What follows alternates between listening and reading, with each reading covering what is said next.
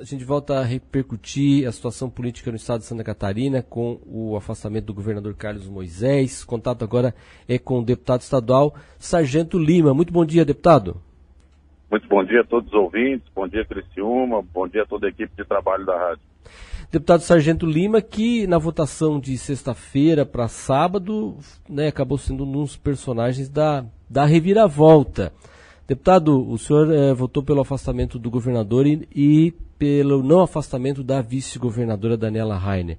É, como é que foi a tomada dessa decisão? O senhor tinha esse voto definido uh, antes da votação? Mudou ao longo do dia, ouvindo toda a movimentação que teve lá? Eu lembro que o senhor chegou a conversar com a nossa reportagem no início da tarde e havia sido questionado sobre o seu voto e o senhor pediu, não, eu vou me resguardar o meu voto para a hora da, do meu momento, né? Como é que foi tudo isso lá na sexta-feira?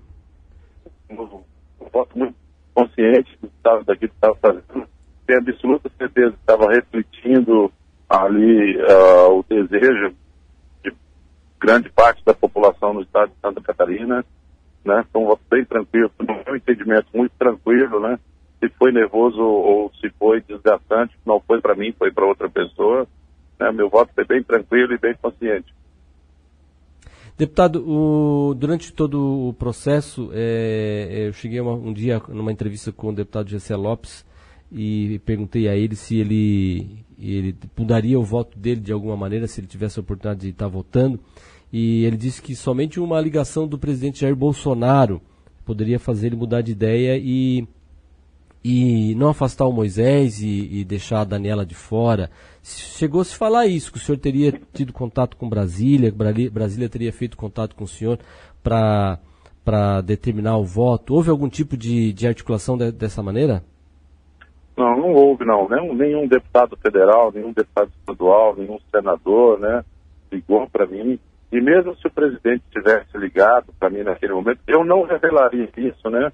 Até por uma questão de ética, de educação, né? Mas é, é, não houve essa ligação. E deputado, agora o que, que o senhor espera aí da, da governadora Daniela a partir de amanhã? É, do governo Daniela, da relação dela com a Assembleia Legislativa? Qual é a expectativa que o senhor tem? A expectativa é de todo catarinense. A expectativa é boa sempre, né? É, nós estamos acostumados a sempre esperar um pior cenário, né? Eu acredito que deva se virar essa situação agora, sempre esperar o melhor cenário. Santa Catarina precisa disso, né? É, o que nós não precisamos é de uma série de, de abutres sentado em cima do muro, esperando que aconteça sempre o pior o tempo todo. Né? Daqui para frente o melhor acontecerá, e se não acontecer, estamos aí para trabalhar, para fazer com que seja melhor. Para isso a gente, a gente entrou nessa, é, nessa, nessa empreitada como político, né? colocou seu nome à disposição, né? e eu não preciso realmente de uma ligação do presidente para me comportar como uma pessoa republicana de direita, honesta e com bastante democracia. É, nós vamos ter a, a, a escolha da, da, nova comissão mista para o segundo processo de impeachment. É, eu não sei se quem esteve na primeira pode se colocar à disposição para a segunda. Se for possível, o senhor também se coloca novamente à disposição para ser votado pela Assembleia para integrar essa comissão mista? Obviamente, né? É, eu costumo dizer do seguinte: a, o, o, que eu ganhava antes lá como policial, como professor, somando-se tudo isso, né? É um salário semelhante ao que eu recebo hoje. É, mas não por isso eu vou deixar de, de, valorizar o salário que eu recebo como deputado e, e valorizo ele através do meu trabalho. Se for preciso participar de novo, participarei de novo. Né? Eu tenho uma vida política bem ativa, bem intensa e estou aqui para realmente para trabalhar e e cumprir a missão aí nesses, nesse meu, na minha etapa como deputado estadual. É, deputado Sargento, o, senhor, o Sargento Lima, o senhor imagina o mesmo desfecho nesse segundo processo de impeachment? Olha, ele é diferente porque ele não inclui a, a vice-governadora, agora é, governador interino, né?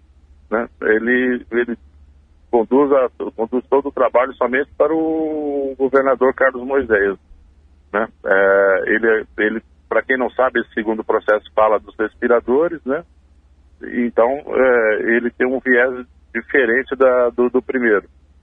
Vamos falar, voltar a falar aqui sobre o processo de afastamento, o afastamento do governador Carlos Moisés no processo de impeachment que está uh, uh, sendo tramitando na Assembleia Legislativa. O contato agora é com o deputado estadual Márcios Machado, que está em contato com a gente. Muito bom dia, deputado Márcios.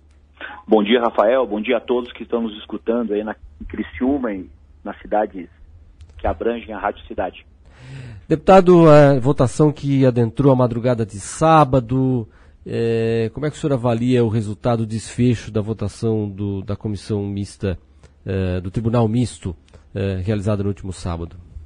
Pois bem, eu avalio que foi de forma muito sensata. Né? O meu voto, quando do prosseguimento do feito, eu votei pelo prosseguimento para poder estudar e analisar ainda mais a questão da cassação do governador Carlos Moisés da Silva e pediu o afastamento, a retirada da vice-governadora Daniela do, do processo.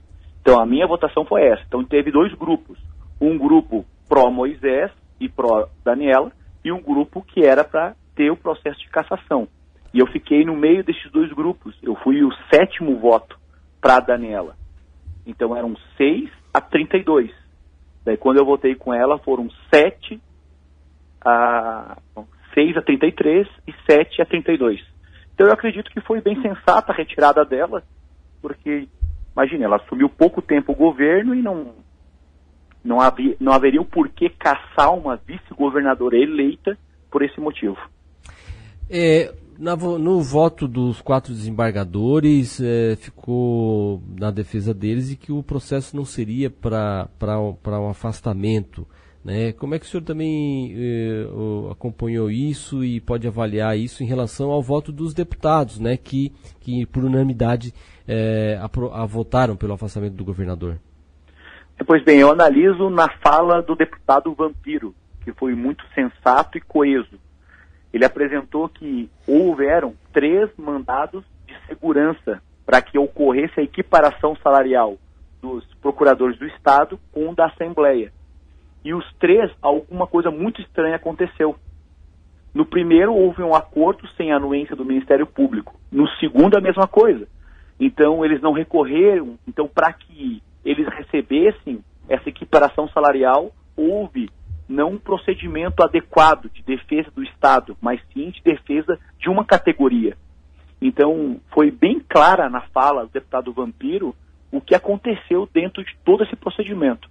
Eu acompanhei na sexta-feira o dia todo, porque é algo muito importante para Santa Catarina. Santa Catarina realmente teve um divisor de águas, ou mantinha o, o procedimento, o processo de cassação de um governador de estado, ou não. Então eu entendo que, que a fala do deputado Vampiro foi muito coesa. Os colegas também, eles analisaram, mas de uma forma mais política. E ele não, foi uma questão mais técnica, porque além de ser meu colega como advogado, ele fez um, um histórico bem interessante. E a gente percebeu isso, porque quando ele fala que o Carlos Moisés, o governador, ele não foi um iluminado, porque quando ele assina uma determinação judicial, não, ainda existe algumas uh, pendências e algo muito estranho dentro desses procedimentos. Porque imaginamos nós, em 20 dias, um procedimento administrativo teve êxito de um impacto de praticamente um milhão de reais na folha todo mês só o prejuízo para os cofres públicos já chegou a 5 milhões. E o retroativo eles vão pegar mais de 8 milhões. Então, poxa vida, então a, a, pela ganância dos procuradores do Estado de Santa Catarina, é o que aconteceu esse mal-estar, essa tempestade política em Santa Catarina, prejudicando a todos. Ninguém ganha com isso. Só quem ganhou foi os procuradores. Deputado Márcio, e agora o que, que, se espera né, do governo Daniela a partir de amanhã, do governo Daniela, da relação dela também com a Assembleia Legislativa? Qual, o que, que o senhor espera, de como, como que pode ser tudo isso? Eu acredito que vai ser uma, um governo assim de, de êxito, porque ela tem um alinhamento muito forte com o presidente da República. Nós queremos que Santa Catarina cresça, evolua, dê o salto qualitativo que nós merecemos, porque o Estado ele é muito forte ele é muito rico. Tanto que na, na questão econômica nós nos destacamos nesse momento de pandemia dos outros Estados-membros. Então eu acredito que o que ela precisa fazer é conversar sempre ter um diálogo com os deputados, conversar com os 40 deputados, porque eu acredito, pelo que eu estou percebendo dos meus colegas, que, que todos querem que Santa Catarina deslanche, mas que o governo não atrapalhe. É muita burocracia. Para a gente ter uma noção, a Secretaria Estadual de Educação tem recursos para que tenha reforma nas escolas. Mas o que está acontecendo? Não está chegando na ponta, porque os engenheiros estão, por exemplo, na Secretaria de, de Infraestrutura. Então eles têm que sempre abrir licitação. Então por que, contrataram aqueles novos engenheiros? Só para poder receber do Estado? Rafael, para você ter uma noção, eu tenho, sou o único deputado que tem cinco engenheiros para fazerem projetos e fiscalizarem obras. Eu não consigo fazer o projeto das emendas que eu direcionei para a Secretaria de Educação, para as escolas do Estado. Por quê? Porque eles não estão aceitando os projetos. Tem que abrir uma licitação. Poxa vida, nós fizemos, trazemos os projetos, doamos, e daí o engenheiro que é concursado do Estado, ele analisa se está tudo certo. E se ele quiser modificar, tudo bem, pode modificar. Mas agora tem que abrir uma licitação. Tudo é para entrega para os outros fazerem. Então o Estado está muito inoperante. Muitas coisas boas, muitas coisas boas. O governo acertou muita coisa. Licitações estranhas que ele conseguiu romper, como do oxigênio, que isso é levantado em todos os lugares, que era 24 milhões, ele conseguiu reduzir pela metade a mesma quantidade de metros cúbicos, o oxigênio igual da mesma empresa. Sabe? Então a gente precisa continuar dentro dessa linha, é, uma linha de gestão mais qualificada, e agora a, a governadora hoje, ela deve conversar com a gente, para que a gente possa apresentar justificativas de projetos importantes. Foi vetado um projeto que reduz a altura é, para ingresso na carreira militar em Santa Catarina, equiparando a, ao Exército Brasileiro, equiparando a outros Estados-membros. Puxa vida, ele foi lá para o governo, o governo, quando era para conversar, não conversou, vetou, voltou, nós derrubamos o veto, foi ajuizado, e daí perdemos através de um MADIM, e prejudicou muitas pessoas com isso. Então nós precisamos ter um diálogo, porque ninguém quer o, o mal do Estado. Agora nós precisamos que a gente tenha esse entendimento, essa compreensão, para que a gente possa realmente fazer a transformação que Santa Catarina deseja e merece. É, deputado Márcio, temos um segundo processo de impeachment também em andamento. o Tribunal Misto vai ser formado também essa semana. O senhor imagina o mesmo desfecho desse segundo processo, também determinando um afastamento do governador? É, neste caso dos respiradores é algo bem mais complexo, porque na questão da equiparação salarial era uma questão mais técnica, de, de legalidade. Porque quando foi mandado um, a reforma administrativa, foi feita uma emenda no projeto de lei complementar para equiparar. O governador vetou, mandou para a Assembleia, nós mantivemos o veto. Nesse caso, os respiradores é algo surreal você antecipar o pagamento para uma empresa que não tinha credibilidade nenhuma, onde ligava era uma casa de massagem, né? e daí perder 200 respiradores por um valor altamente superfaturado, e voltou desses 33 milhões poucos, aproximadamente 11 milhões, poxa vida, mas 22 milhões nós perdemos. E quem que recupera isso? Então eu acredito que, que é bem mais complexo e dessa vez ele não escapa. É, porque repetindo a votação de sexta, ele volta, né? E agora, ele mas... volta, porque é dois terços, é, né? Dois terços. de sete votos. Mas ele aí... retorna. É, mas temos esse segundo processo aí que muito provavelmente deve determinar um novo afastamento, né? Eu acredito que sim. Esse, esse procedimento ele é um pouco mais é, complexo. Ele tem três pontos, né? Uma da questão é, dos 33 milhões de reais, a outra em relação ao hospital de campanha e a outra um bem bem mais fraca assim. Agora, o que eu acredito que o ponto principal é os 33 milhões de reais. Isso nós vamos ter que porque teve uma CPI e a CPI demonstrou claramente, né, uma omissão do governo. Poxa vida, antecipar o pagamento sem receber acontece isso numa prefeitura. O prefeito antecipa, ele, ele sai fora do, do, do, da gestão em, em pouco tempo, porque o juiz vai lá e determina que ele saia para poder ir, ele é caçado, ele é prejudicado, e de repente o governo mantém os secretários que fizeram uma, uma lambança para Santa Catarina, é, desmoralizou o nosso Estado em nível estadual e internacional, e daí nada acontece. Não, ele, infelizmente, aconteceu isso e ele vai ter que ser punido. Então eu entendo que ele deve ser afastado e mantém a vice-governadora, agora governador do estado, para que ela faça a gestão e que ela possa realmente terminar esses dois anos com, com é, coerência, com racionalidade, para que a gente possa fazer as obras estruturantes que Santa Catarina precisa. Deputado Márcio, só para a gente finalizar e como o senhor como advogado também pode de repente esclarecer, ajudar a esclarecer, vamos imaginar o seguinte, o governador está afastado, nós vamos ter o segundo processo de impeachment que muito provavelmente deve ter, determinar um afastamento com ele já afastado. Se no primeiro, aí temos a vota, o julgamento do primeiro, determina que ele pode voltar, mas se ele tiver afastado pelo segundo, ele não volta daí, né? Não, ele continua afastado, porque o primeiro procedimento, porque isso é algo bem atípico, né? Uhum. Dentro do sistema Pois é. jurídico político de Santa Catarina. Porque nunca teve dois procedimentos de cassação.